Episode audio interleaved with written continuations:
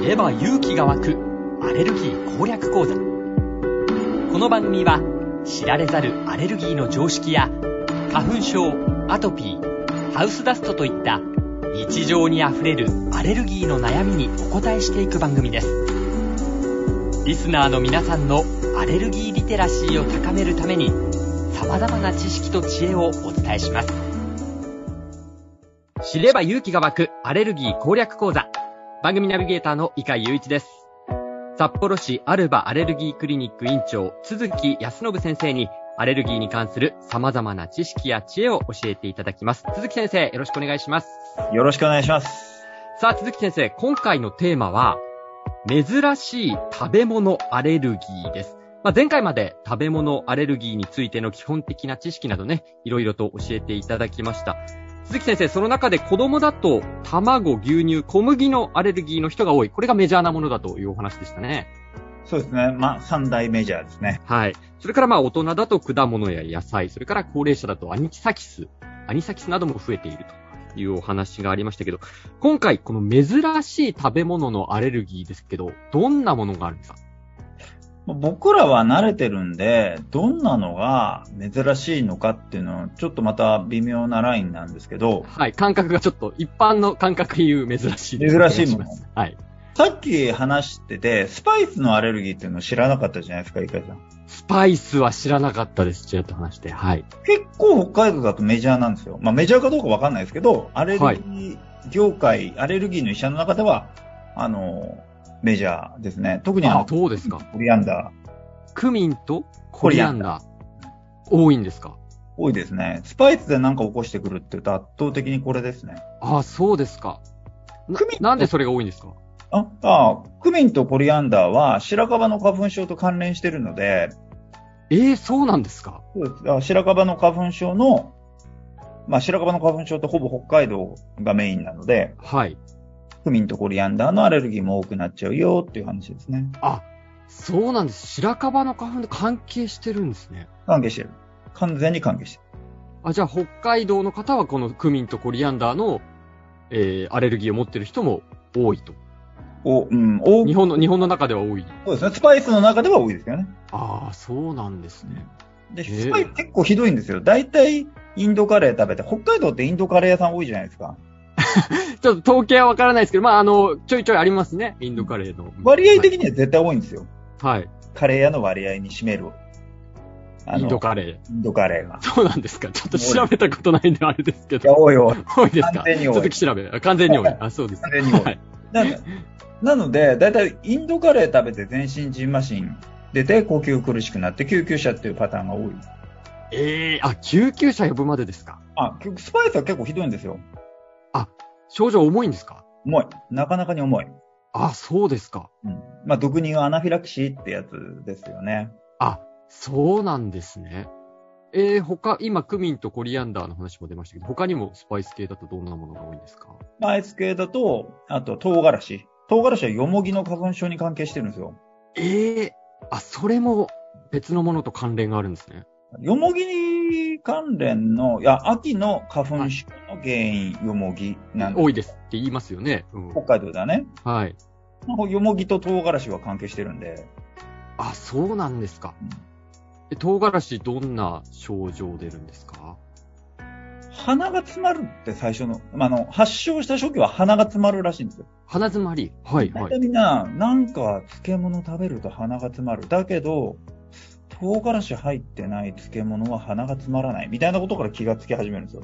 はー、あ、そうなんですね。まあ、これ北海道だと日清漬けとかも入ってますもんね、唐辛子ね。これも、なんか、若い人はあんまならないです。お年寄りのアレルギーって感じです。ああ、そうですか。あ、高齢者に多い。はい。多い。まあ、あと、ジンマシンも出るし、お腹も痛くなるし。えー、まあでもちょっとその最初鼻が詰まるとかジンマシンぐらいだと、あんまり気づきにくいのかもしれないです。ジンマシンはわかるけど、鼻が詰まるのはわからないですね。わからないですよね。花粉症、まあだからヨモギと関連してるってさっきおっしゃってましたけど、そっちかなっていうふうに思ったりもしますよね。まあ結局、ヨモギの花粉症、ヨモギの花粉が飛んでる秋だけ、秋だけに唐辛子が食べられなくなるわけじゃなくて、花粉飛んでない時期も関係なく食べられないんで、一回発症しちゃうと。ああ、そうなんですか。はいああ、あ、なるほど。じゃあ、秋だけじゃなく、そういった症状が出る、唐辛子でも。あーマイナーなアレルギーって、はい。聞いたことないから、まだ頭に浮かばないんですよ。そうですね。それが原因とはなかなか思わないかもしれないですね。踏まないですよね。だから結構繰り返すことが多くて、だから、繰り返しちゃう代表例だとやっぱ納豆。納豆。で、納豆って時間経ってから出てくるんですよ。8時間とか。だから朝食べて夕方以降に症状出てくるから、だいたいみんなわかんないんですよ。それだけ時間空いちゃうと確かに、それが結びつかないでしょうね。うん、結びつかないです。で、納豆のアレルギーってクラゲのアレルギーと関係してて、クラゲに刺された人が納豆のアレルギーを起こしてくるんですよ。あー、そんなつながりまで。刺された人が発症するんですか発し症やするすいんですかだから、僕らの研究論文、だからまあ僕らのアレルギーの医者の中では、やっぱサーファーがなるもんだよね、みたいなこと言われるんですけど、はい。基本あんまならないですよ、北海道ってサーファーって。北海あ道そそうんなクラゲいないんで。そうか、そういう地域的な特性刺も。さあー、そうなんですね。うん、で、あのー漁師がなります、これあ、漁師さん。漁師が完全に。まあまあ、当然、クラゲに刺される可能性が高いわけですもんね。でも大体クラゲに刺されると痛いので、本はい人にクラゲに刺された回数とか大体覚えてるんです。はい、はい、いや、刺され何た。回目だと。はい。ただこれも、まあ食べ物アレルギーの中では納豆のアレルギーがあの結構重めです。あ、そうなんですか、重い症状が。うん。あの、スパイスよりも重い。大体、本当に意識失って、痙攣とかしたりとかするんだよ、これも。そうなんですね。ああ、結構じゃあ珍しい食べ物の症状もいろいろ出る、大きな症状が出るものもあるんですね。あります、あります。だから、船の中で意識失ってて、はい。あの救難信号みたいのを出して、助けてもらったりとか。ああ、そうですか。そこまでの事態になることもあるんですね。アレルギーの医者の中で結構あるあるなんですけど。あるあるなんですねあるあるです。うん全然全く初めて聞く話ばっかり で、はい。だから珍しいだと思うんですけど。なるほ他どんなものありますか珍しいもの。他、いやまあ、そう、ここまで来ると何が珍しいのか分かんなくなっちゃいますけど、痙攣つながりでいくと、さつまいも。 痙攣つながりっていう、な、耳慣れないワードも出てきたんですけ ど、さつまいも。さつまいも。さつまいもも、あ、そうですか。うん、結構重いですね。あの、キッチンで、あの、け痙攣してるの見つけたとかっていうのも、あの結構あるあるですね。ああ、そうですか。うん。よくはないですけど、はい。さつまいもも重いですね。け重い症状だと痙攣ですけど、もうちょっと軽めだとどんな症状軽めだとアナフィラキシー。軽めで、軽めでですかアナフィラキシー。痙攣してるっていうのは、もう、あの、命取られる不整脈が起きてるか、はい。もしくは、えーと脳に血液がいかないような状態になっちゃってるんですよ。心臓はいが脳に血液を送り出せないぐらい弱っちゃってるような状況なんですよ。ええ。で、これがアナフィラキシーの最上級、アナフィラキシーショックって言うんですけど、で、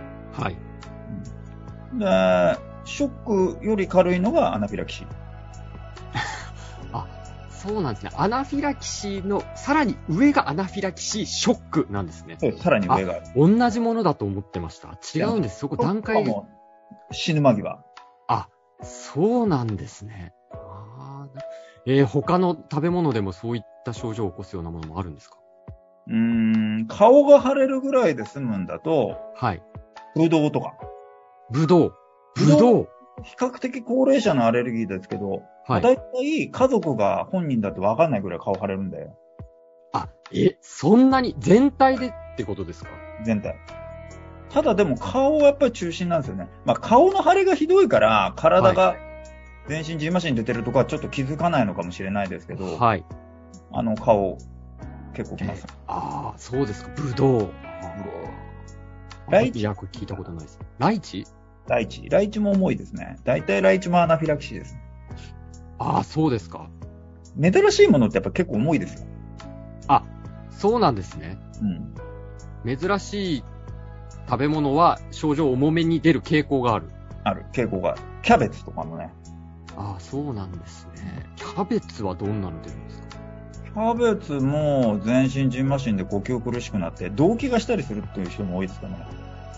それはちょっと軽めの初期症状みたいな感じで動機ってことですかいや、うーん、動機ってやっぱりあんまり良くなくて、結局、キャベツも高齢者なんですよ。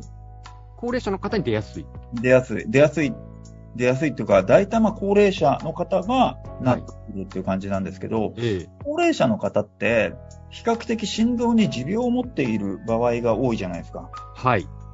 で、そうなってくると、アナフィラキシーになっちゃったら、65歳以上かな。まあ、は研い究の結果があって、まあ、命取られる不整脈を起こしやすかったりするんですよ。だかああ、はい。らやっぱ心肺停止で運ばれてくる人っていうのは、大体僕の経験だと、まあ、圧倒的に高齢者ですよね。そうなんですね。いや、ここまで鈴木先生のお話を伺ってると、もう今聞いた珍しい食べ物のアレルギーは、もうほとんどがアナフィラキシー、アナフィラキシーショック、それだけ重い症状が出るものが多いんですね、本当に。多いですね。改めてですけど、アナフィラキシーとか、そのアナフィラキシーショックみたいな症状が出た時ってどういう風に対応したらいいんですか、その場では。もう救急車呼ぶしかないです。あの、あみんなまず救急車よくわからはいまず救急車。まあ、みんなよくわからないんで、様子を見るっていう選択肢を取るんですけど、はい。結局腕からボタボタ血出てたら、はい。救急車呼ぶじゃないですか。様子見ないじゃないですか。はい。まあ、それと同じなんですよね。あただ、みんなその、初めて起こすものなので、どうしたらいいかわかんなくなっちゃうってーいううのがん。理由なんですけど、はい。呼吸苦しくて全身ジンマシン出てるとかって、明らかにおかしな状況じゃないですか。まあそうですね。普通ではないですよね。ではないので、様子見てても良くなる、良くなったらラッキーだねぐらいなんですけど、うん様子見てても改善する可能性って低いので、はい。あの、とりあえず救急車呼ぶしか方法がないですね。あの、初発の人はですよ。いうことですよね。でもこれ、だから自分が、その、まあ珍しい食べ物のアレルギー持ってるっていうのを知ってるか知ってないかっていうのはものすごい重要なことですよね。重要なことですね。まあ、ただ初期症状はそんなに、まあ、いきなり来る場合もあるんですけど、はい。スパイス系とか小麦の、大人の小麦のアレルギーっていきなり来るんで、はい。ちょっとわからない部分もあるんですけど、ええ。あの、前段階があるんですよ。やっぱり珍しいアレルギーでも。うん。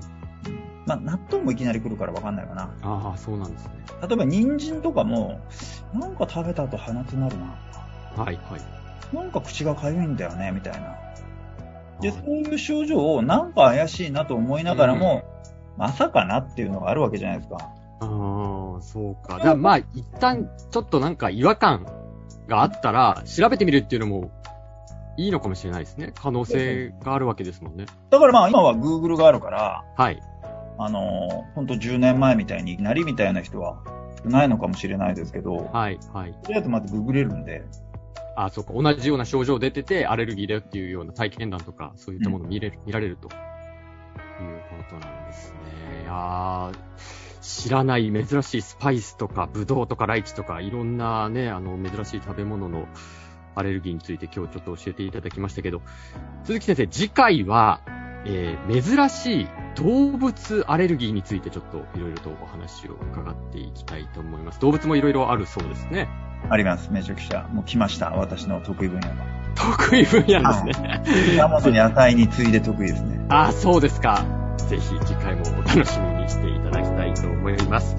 ということで、知れば勇気が湧くアレルギー攻略講座、札幌市アルバアレルギークリニック委員長、鈴木康信先生に教えていただきました。鈴木先生、ありがとうございました。ありがとうございました。